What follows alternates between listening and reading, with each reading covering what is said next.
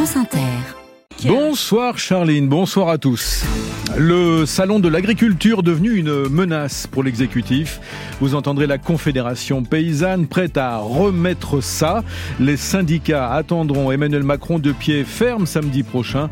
Le ministre de l'Agriculture a d'ailleurs reconnu aujourd'hui sur Inter que la sérénité ne sera pas forcément au rendez-vous.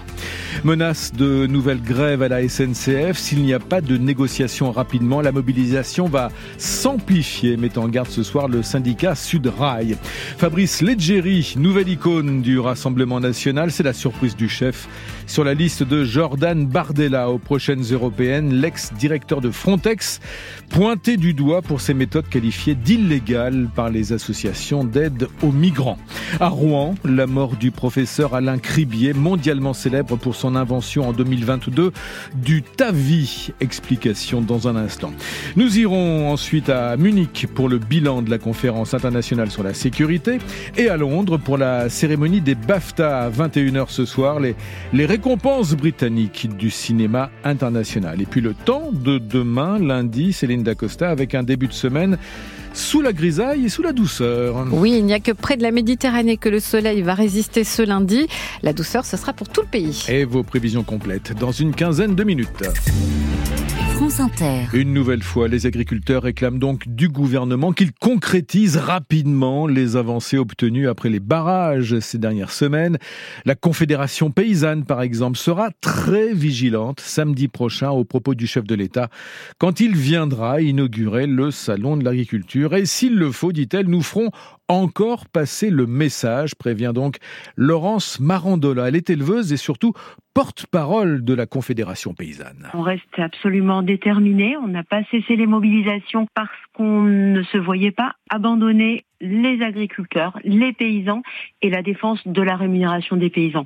Le sujet central pour la Confédération paysanne, on l'a beaucoup dit, c'est celui de l'absence de rémunération ou de rémunération très insuffisante pour des pans entiers de l'agriculture française. Je pense aux éleveurs, je pense aux producteurs de fruits et légumes, aux apiculteurs au lait et on n'a pas entendu de réponse de nature à nous rassurer et à faire qu'on puisse rentrer sereinement dans nos fermes. Donc avant le salon, pendant le salon, après le salon, on portera ce message, cette détermination et probablement on rendra visible euh, cette détermination et ce besoin de réponse structurelle, de nature à changer réellement le cours des choses pour l'agriculture. Il en va vraiment de l'avenir de beaucoup de fermes en France, de la souveraineté alimentaire et c'est dans cet état d'esprit qu'on se trouve aujourd'hui à une semaine, euh, à moins d'une semaine de l'inauguration du salon. Bonsoir Maxime Debs. Bonsoir. On vient de l'entendre, la perspective de ce salon de l'agriculture commence à, à peser lourdement sur les épaules de l'exécutif. Oui, et le, le, gouvernement se s'est attendu, hein, clairement.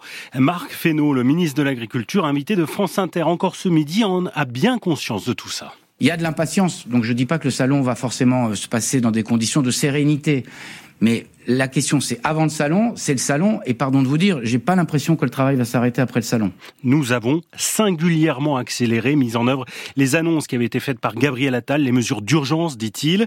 Le ministre qui rappelle les 400 millions d'aides sur la table, les premiers décrets publiés portant sur la simplification des procédures, en particulier en termes d'élevage, en termes d'installation en eau, des questions, des dossiers mis sous le tapis durant des années auxquels le gouvernement s'attelle désormais, même si c'est vrai que parfois ça prend du temps y compris sur le plan diplomatique. Nous aurons au moment du salon, à la demande de la France et de plusieurs États membres, un moment de simplification aussi, euh, sans doute en présence de la présidente de la Commission von der Leyen devant les ministres de l'Agriculture, ce sera le 26 février, qui va venir ouvrir la boîte de l'ensemble des simplifications qu'on doit mener pour répondre un peu avec bon sens à ce que sont des réglementations dont la sédimentation finit par agacer et énerver.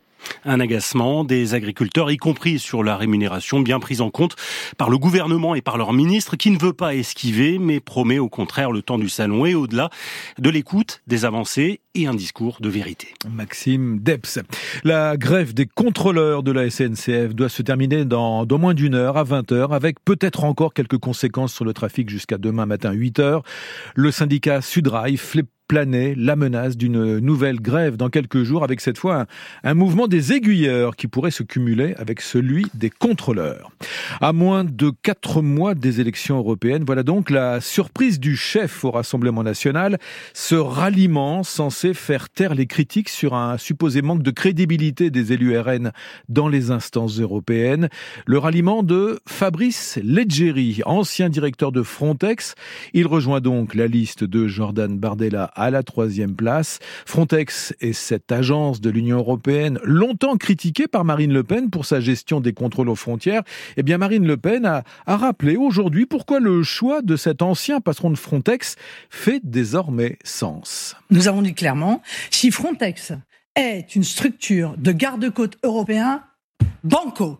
Si Frontex est une agence d'accueil des migrants, pas pour nous. Eh bien, clairement, Monsieur Légéry, qui a dirigé sept ans Frontex, a essayé d'en faire une agence de garde-côte européen. Et c'est la raison pour laquelle il a fini par démissionner, voyant bien qu'il n'arriverait pas à faire de Frontex l'outil de protection des frontières de euh, l'Europe et donc l'outil de protection contre l'immigration clandestine. C'est très intéressant d'avoir quelqu'un qui, de l'intérieur, a eu ses responsabilités et peut démontrer ce que nous disons depuis longtemps, à savoir que pour l'Union européenne, l'immigration n'est pas un problème, c'est un projet. Marine Le Pen, invitée aujourd'hui d'LCI.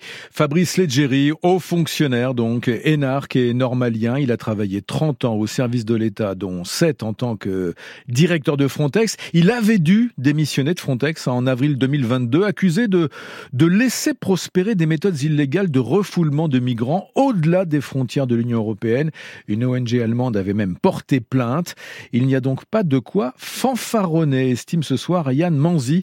Il est le délégué général de l'ONG Utopia 56 qui vient justement en aide aux migrants. Ça nous fait réagir, c'est clair. Et puis pour nous, euh, la place de Monsieur Leggeri, c'est sur les bancs du tribunal international. C'est pas dans un parlement. N'oublions pas quand même que ce monsieur est accusé euh, de putschback, c'est-à-dire euh, de refoulement de personnes exilées qui viennent chercher refuge en Europe sur le sol européen. Donc c'est tout simplement une personne incroyable qui a géré une agence euh, en ne respectant pas le mandat premier, qui est le respect des droits fondamentaux. Et le Front National qui, qui s'acoquine avec une personne comme ça aujourd'hui, c'est plus un boulet pour eux. Et ça montre bien la route de ce qu'ils vont faire, c'est-à-dire ne pas respecter la réalité des traités et des droits internationaux et c'est pas bon signe. Yann Manzi, délégué général de l'ONG Utopia 56, interrogé par Agera Mohamed. À propos de migrants, près de 140 candidats à l'exil ont été secourus dans la journée au large des côtes du pays du, Pas-de-Calais, euh, secourus par deux navires affrétés par l'État français. Ils tentaient de rallier l'Angleterre avec euh, deux embarcations clandestines. Le gouvernement s'était fixé l'objectif d'expérimenter l'uniforme dans une centaine d'établissements scolaires, 87 établissements établissements se sont déjà engagés, affirme Nicole Belloubet, la nouvelle ministre de l'Éducation nationale. Elle rappelle que pour se porter candidat à l'uniforme, les établissements doivent avoir l'accord du conseil d'administration de l'école et aussi celui de la collectivité territoriale. Le monde médical rend hommage au professeur Alain Cribier, mondialement célèbre pour son, son invention à Rouen en 2022 du TAVI. Le TAVI, technique qui consiste à faire passer un stent dans l'artère pour remplacer une valve aortique. Alain Cribier avait été élu membre honoris causa de l'Académie de médecine, la plus haute distinction pour un médecin. Euh, Lucie Amadieu, vous êtes à Rouen. Le professeur Cribier a sauvé plus de 3 millions de vies et évidemment, donc ce soir, sa disparition bouleverse le monde de la médecine. Une immense perte pour la médecine et pour sa discipline. Ce sont les mots du CHU de Rouen pour décrire ce que représente la mort d'Alain Cribier. Cet éminent cardiologue a bouleversé sa spécialité grâce à son invention, le TAVI, un stent qui vient secourir la valve aortique malade. Pour l'installer, pas besoin d'ouvrir la poitrine, il suffit de le faire passer dans l'artère. Cette invention, aujourd'hui mondialement reconnue, a suscité des doutes au début de la part de la communauté médicale et des industriels. C'est l'idée la plus stupide jamais soumise. Voilà ce qu'on répondait à Alain Cribier. Il a alors créé sa start-up aux États-Unis. Les premiers prototypes ont été disponibles au début des années 2000. Alain Crébier est toujours resté fidèle au CHU de Rouen, souligne l'hôpital dans un communiqué. C'est pourquoi avec l'Université de Rouen-Normandie, ils veilleront à ce que la mémoire et le travail de ce ponte de la médecine reçoivent les honneurs qu'ils méritent. Lucie Amadieu de France Bleu Normandie. Dans l'Aveyron, un important incendie a, ravagé une partie d'un vaste entrepôt, 3000 mètres carrés, qui, abrite, qui abritait 900 tonnes de batteries au lithium, présence de métaux lourds donc. Mais le préfet de l'Aveyron assure qu'il n'y a pas de danger pour la population. Et le directeur marketing de cette société précise ce soir qu'il n'y aura pas de chômage technique. À Douai, dans le Nord, un immeuble de 7 étages a été évacué aujourd'hui pour cause d'inquiétantes fissures dans l'un des 45 appartements. Le problème pourrait provenir de briques creuses à l'intérieur de ce bâtiment. France Inter, Éric Delvaux. La fin de la conférence de Munich sur la sécurité, deux jours et demi de débats et de tables rondes avec 450 euh, invités, des ministres, des experts des enjeux de sécurité. Éric Bigala, vous avez suivi cette conférence à Munich. Deux thématiques ont donc dominé les travaux. La première, c'est la guerre en Ukraine et la menace russe, illustrée dès l'ouverture de cette conférence par l'annonce de la mort d'Alexei Navalny. Son épouse, Yulia, qui était à Munich, a dit espérer que Vladimir Poutine puisse avoir à rendre des comptes un jour. Poutine tue qui il veut, quel que soit celui qu'il a en ligne de mire, a renchéri Volodymyr Zelensky dans la foulée. Mais la conférence de Munich aura été aussi l'occasion pour les pays européens de prendre conscience que leur aide militaire à l'Ukraine est très loin d'être suffisante et que les industries de défense vont devoir réévaluer leur processus de production d'armement en Europe, particulièrement en ce qui concerne les munitions. Seconde thématique, la guerre d'Israël à Gaza avec un constat d'échec des négociations visant à un nouveau cessez-le-feu. Le Premier ministre du Qatar a laissant entendre à Munich qu'il ne fallait pas être optimiste. Quant à l'après-guerre de Gaza, le Premier ministre palestinien Mohamed Shtayyeh a bien essayé de plaider à Munich pour une médiation internationale, histoire de mettre en œuvre une véritable solution à deux États. Le gouvernement israélien a immédiatement répliqué qu'il n'accepterait aucun diktat international et qu'il s'oppose toujours à toute reconnaissance d'un État palestinien. Eric Biegala du service de la rédaction internationale de France Inter. L'épouse d'Alexei Navalny sera reçue demain à Bruxelles par les ministres des Affaires étrangères de l'Union européenne. Une, réunion pour envoyer un message de soutien, je cite, aux, combattants de la liberté en Russie et également pour honorer la mémoire d'Alexei Navalny. Euh, Navalny euh, C'est ce que précise ce soir Joseph Borrell, le chef de la politique étrangère de l'Union européenne. Ce sera ce soir à Londres la prestigieuse cérémonie des BAFTA, réunion qui, cérémonie qui récompense le cinéma mondial sur les bords de la Tamise. C'est un peu nos, nos Césars. Euh, parmi les films favoris, le biopic de Christopher Nolan sur Oppenheimer, le père de la bombe atomique. Également le film français, Anatomie d'une chute de Justine Trier, Palme d'or euh, au Festival de Cannes, un film qui pourrait donc poursuivre son ascension avant les Oscars. Les derniers pronostics à Londres avec Richard Grand vainqueur des derniers Golden Globes et favori des prochains Oscars, Oppenheimer de Christopher Nolan brille aussi au Royaume-Uni. 13 nominations ce soir.